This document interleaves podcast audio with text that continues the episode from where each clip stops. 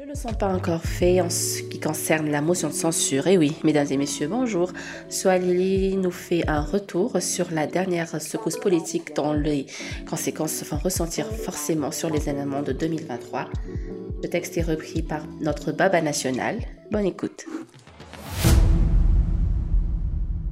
Je lance un appel pour que les provocations et les querelles cessent, puisque c'est une source de paix. L'intérêt national devrait être une priorité, même si les opinions politiques divergent, et ne nous laissons pas être divisés.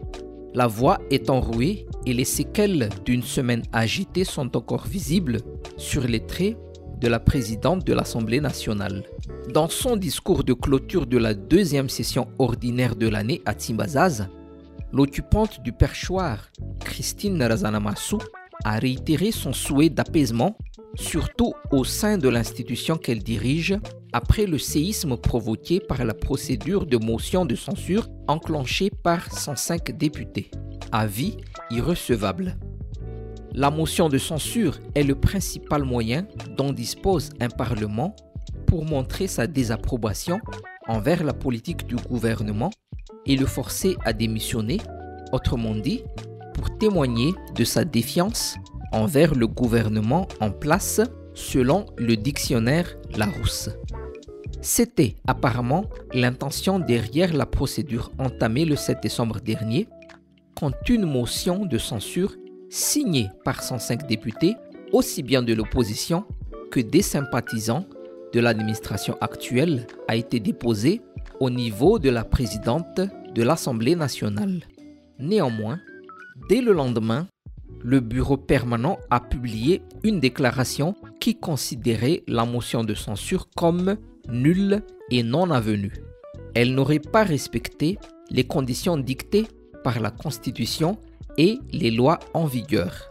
Une déclaration en contradiction totale avec le règlement intérieur de l'Assemblée nationale, selon la députée indépendante élue à Vangaindranu, Eleonore Zouassi. Dans son article 195, alinéa 3, celui-ci spécifie que pour une motion de censure, à partir du dépôt, aucune signature ne peut être ni retirée ni ajoutée, note-t-elle. L'élu affirme en outre qu'une simple déclaration, fut-elle du bureau permanent, n'a pas de valeur juridique et qu'elle ne doit en aucun cas annuler un procédé constitutionnel comme la motion de censure. C'est d'ailleurs ce qui a amené les 16 députés de l'opposition à déposer une requête auprès du Haut Conseil pour la défense de la démocratie et de l'état de droit, HCDDED, le 13 décembre 2022, avec comme objet la sollicitation du non-respect des règles d'éthique du pouvoir, de la démocratie et de l'état de droit, la demande par le biais du HCDDED de l'avis de la Haute Cour constitutionnelle HCC sur l'immixtion du président de la République dans les affaires de l'Assemblée nationale et enfin la demande de l'avis de la Haute Cour constitutionnelle sur la valeur constitutionnelle ou juridique de la déclaration du bureau permanent. La HCC a publié son avis le 21 décembre en arguant que le président du HCDDED, n'étant pas un chef d'institution, ne figure pas dans la liste de ceux qui peuvent demander un avis à la HCC et que l'immixtion du président de la République dans les affaires de l'Assemblée nationale ne fait pas partie de la catégorie des actes et des dispositions pouvant faire l'objet d'une demande d'avis auprès de la HCC. Cette institution a ainsi estimé la demande d'avis de la HCDDED comme irrécevable. Ainsi, une deuxième requête plus fournie et plus solide juridiquement a été déposée le 10 février par 23 députés au lieu des 16 de la première fois à la HCDDED. Des députés du Malagas Miaramiang MMM et d'autres sensibilités politiques sont venus s'ajouter à ceux du TIC Madagascar, TIM, ou du groupe des parlementaires républicains, GPR, qui étaient les têtes de file de la première requête. En parallèle de ce feuilleton politique, s'est également érigée la plateforme Celera. C'est l'heure regroupant des députés, maires et conseils municipaux ou communaux, des associations, des membres de la société civile, des syndicats ou de simples citoyens pour interpeller les dirigeants actuels sur leurs manquements et mauvaises pratiques et surtout pour interpeller les citoyens sur l'importance de la tenue d'élections transparentes. La présentation officielle de cette plateforme a été faite le 26 janvier. Honorer les engagements.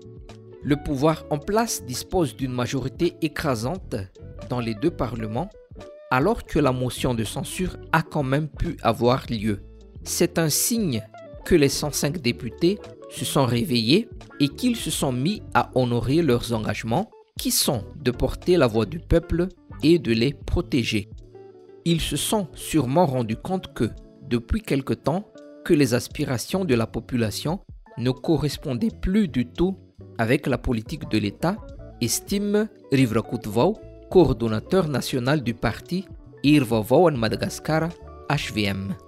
Une affirmation confortée par la vie de Naivraouldin, député du 5e arrondissement de la capitale, élu sous la bannière de la plateforme politique Isikarieta District Miarkam Andrazuel IRD et Pro dès la première heure, qui avoue qu'il est signataire de la motion visant le gouvernement. Il a été parmi les députés offusqués par l'attitude du Premier ministre et sur l'incapacité de certains membres du gouvernement à honorer leurs engagements, ce qui nuirait fortement à la notoriété du président de la République. J'ai été parmi ceux qui étaient partants pour une motion de censure, en étant un fidèle de Andrazuel de longue date et sans condition, je n'ai pas opté pour une motion d'empêchement. La collecte de signatures a été initiée par les députés de l'opposition à laquelle les députés pro-régime se sont joints, explique le parlementaire. Cependant, il affirme l'exposé des motifs pour lesquels il avait signé lors de la collecte de signatures aurait été changé lors du dépôt de la motion. C'est ce qui aurait entraîné le revirement des députés pro-régime ainsi que le respect à la discipline de parti car des consignes politiques leur ont été données. Une rencontre entre le président de la République et les députés pro-régime a effectivement eu lieu à l'Arena Ivanj le 8 décembre où, selon l'opposition, il leur a été demandé de stopper la motion de censure avec des mots durs de la part du président à l'encontre des députés. Quand la motion de censure a été envoyée au gouvernement, elle a provoqué un vent de panique.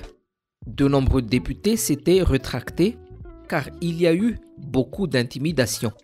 Il avait été même argué que cela s'apparentait à un acte de déstabilisation et que cela allait bloquer les financements des bailleurs de fonds, argumente Eleonore Zouassi. Le principal concerné de l'affaire, le Premier ministre, s'est fendu d'une interview à la chaîne nationale TVM le 20 janvier 2023 où il a interprété la motion de censure contre le gouvernement comme une tentative de déstabilisation visant le président de la République. Nous étions convaincus que le gouvernement et certains de ses ministres, dont celle du département de la population, n'ont pas été à la hauteur de leur mission. J'en sais quelque chose, puisque je fais du social depuis longtemps avec mon association Fanatenan FAF5 et cette motion a été faite dans le but de les interpeller, lâche Naïvou Raouldine un feu qui couve. En tout cas, cette vraie fausse manœuvre d'envergure au sein de l'hémicycle a été un énième révélateur pour l'administration et l'exécutif. Le chef d'État a réagi avec peur. Il aurait pu faire passer la procédure et faire un plaidoyer politique par la suite, mais il a dû être influencé.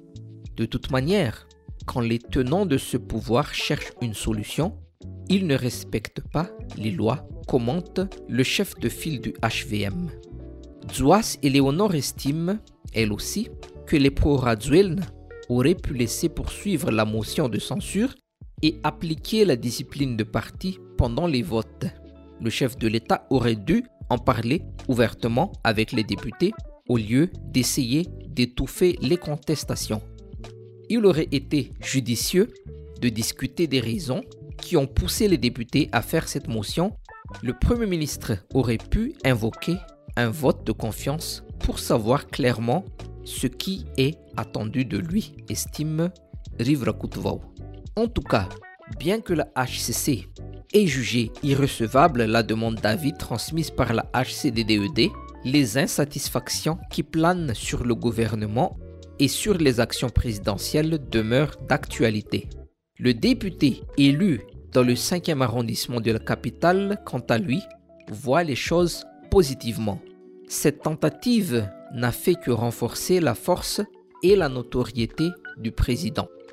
Les citoyens ont vu clairement que le Premier ministre n'a pas été à la hauteur et que le chef de l'État a toujours de l'autorité sur ses partisans, tacle-t-il. Elle a aussi interpellé le gouvernement sur les chantiers qui n'ont pu être menés à bien.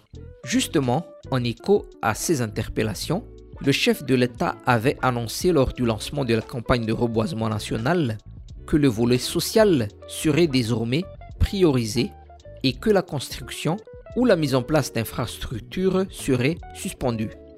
Dès le lendemain, certains ministres se sont empressés de clarifier ce positionnement. Le locataire Diavlo lui-même avait précisé le fond de ses pensées lors d'une visite à Marvoy le 2 février dernier.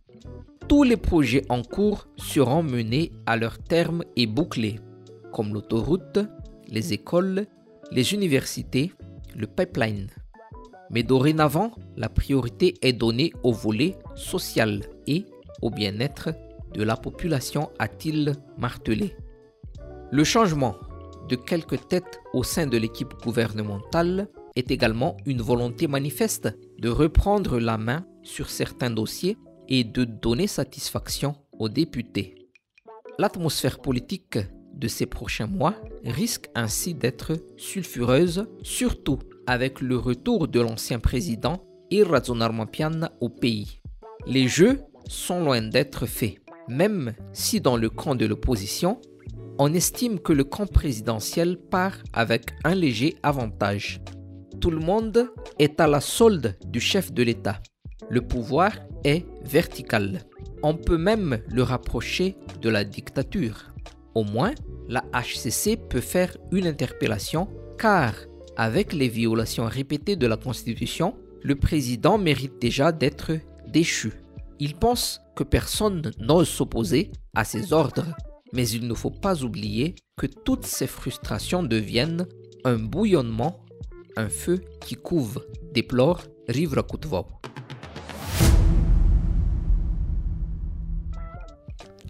Mesdames et messieurs, merci de votre attention. Restez connectés sur Studio Fritz et Politica Audio sur le site politica.mg, Spotify et Apple Podcast. Tchuss